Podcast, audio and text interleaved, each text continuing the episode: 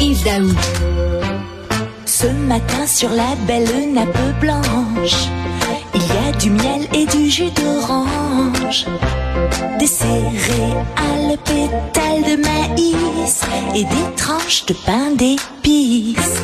OK, je pense Daou, il y, a, il y a- il y a une job, euh, il y a un sideline, il est 10 jockey quelque part. Là.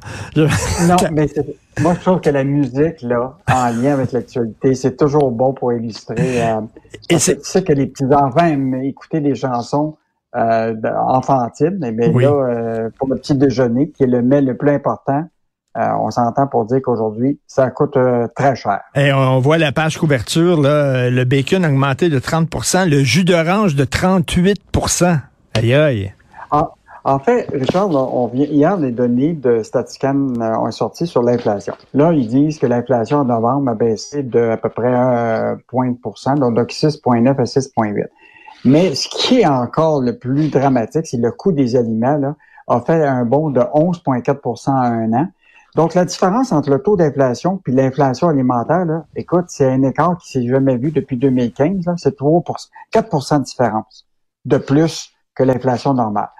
Et donc, là, si tu regardes, le- on s'entend, les données de Statistique Canada, c'est des données qui viennent de, de eux, mais la réalité, là, quand tu vas au magasin, souvent, il y a une grosse différence. Mais juste les données de Statican, là, le beurre a augmenté de 23% le pain de 18% le café de 16% les œufs de 16% euh, et le lait de euh, 11% puis les fruits et légumes de 7% donc, tu vois déjà, juste dans les données statistiques. Mais nous, hier, on été en vérifier, là, les classiques du matin, là. Qu'est-ce que ça présente, là?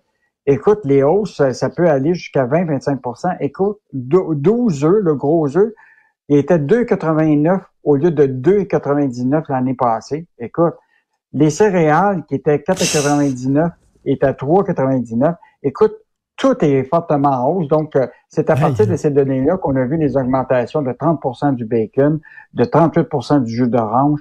Donc, au total, un petit déjeuner, là, tu sais, aujourd'hui, là, ça coûte plus que 24 pour déjeuner. Écoute, j'ai été manger avec ma fille, elle disait, juste, là, ça, c'est juste pour Oui. déjeuner chez toi. J'ai été déjeuner dans un restaurant samedi, je l'ai amené.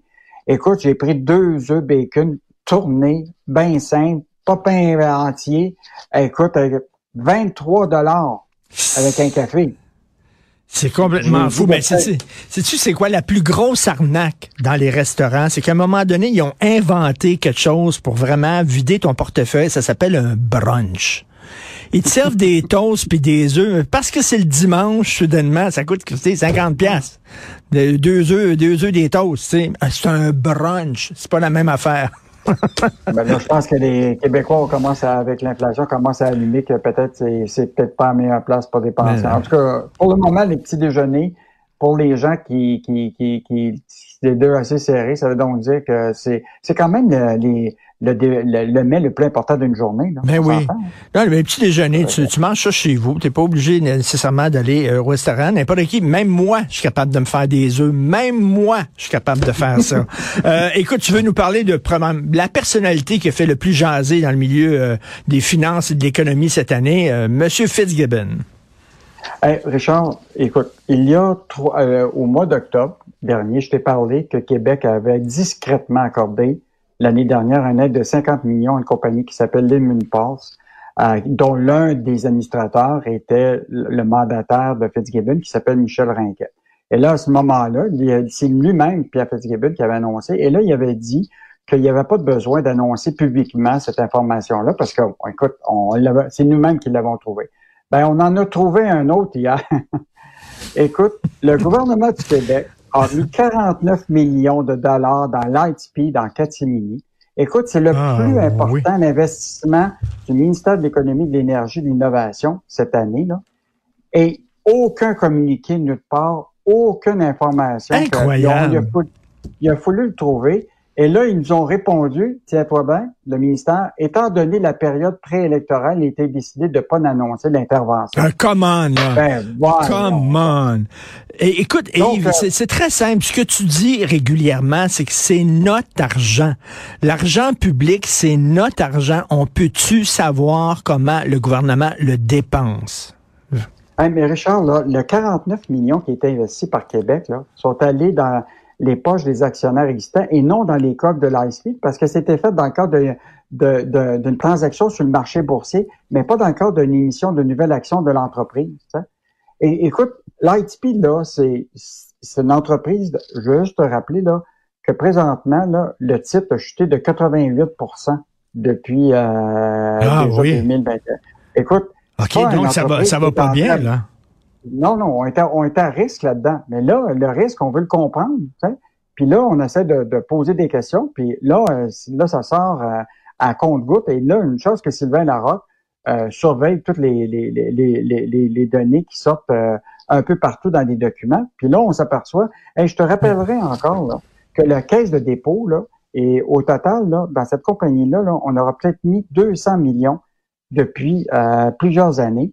Euh, et là, évidemment, la Caisse de dépôt et d'autres n'ont vendu, mais il en demeure pas moins qu'il faut être capable de comprendre pourquoi on met de l'argent dans ces entreprises-là. C'est quoi le risque que les Québécois prennent? J'ai un conseiller financier, OK? Là, puis régulièrement, là, je l'appelle, puis tout ça, comment ça va mes affaires, puis tout ça, oh, on a perdu un peu. Ah oui, dans quoi tu investis, là? Puis là, tu sais, j'y pose des questions, puis je veux qu'il me rende des comptes parce que lui, il place mon argent.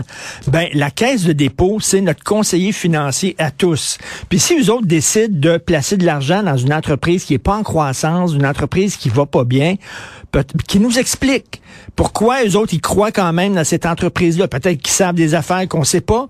Euh, on n'est pas niaiseux. On est capable de comprendre, qu'ils nous expliquent ça. Puis il y a des journalistes à la section argent qui vont nous expliquer, vulgariser ça, mais il faut que vous ayez les données. Hein? Richard, juste en terminant, en, 2020 et en 2021, le fondateur Da Silva, qui a fondé Lightspeed, là, il a vendu pour 50 millions de dollars d'actions de Lightspeed. et comment, donc, euh, c'est sûr là, que les, Québécois ont le droit de savoir quand on met 49 millions dans Lightspeed, à quoi ça va servir? On est plus à risque là-dedans. Quand le boss, quand le boss de la compagnie lui-même vend ses actions, c'est-à-dire que lui-même est en train de perdre confiance dans sa propre compagnie, puis nous autres, on investit là-dedans. Incroyable. Euh, je vais juste, terminer en disant sur ce dossier-là, il y a quelques semaines, l'entreprise Montréal Lightspeed qui a ouvert son nouveau siège social à, sur la, à la gare Vigée, là, a annoncé que, tiens-toi bien, qu'il développait un restaurant pour tous ses employés et que les employés auraient aucune scène à prendre pour payer leur, pour leur repas. Donc, une entreprise qu'on va mettre 49 millions, de 49 millions dans la compagnie, et là, l'entreprise elle-même ouvre un restaurant complet pour que tous ses employés peuvent dîner gratuitement. Ça va bien les affaires, hein? Ça va bien. Alors, je vais, tiens, je vais proposer ça à Cube Radio d'avoir un petit resto ici. On peut prendre le petit déjeuner euh, euh, gratuitement sur le bras du boss. C'est le fun.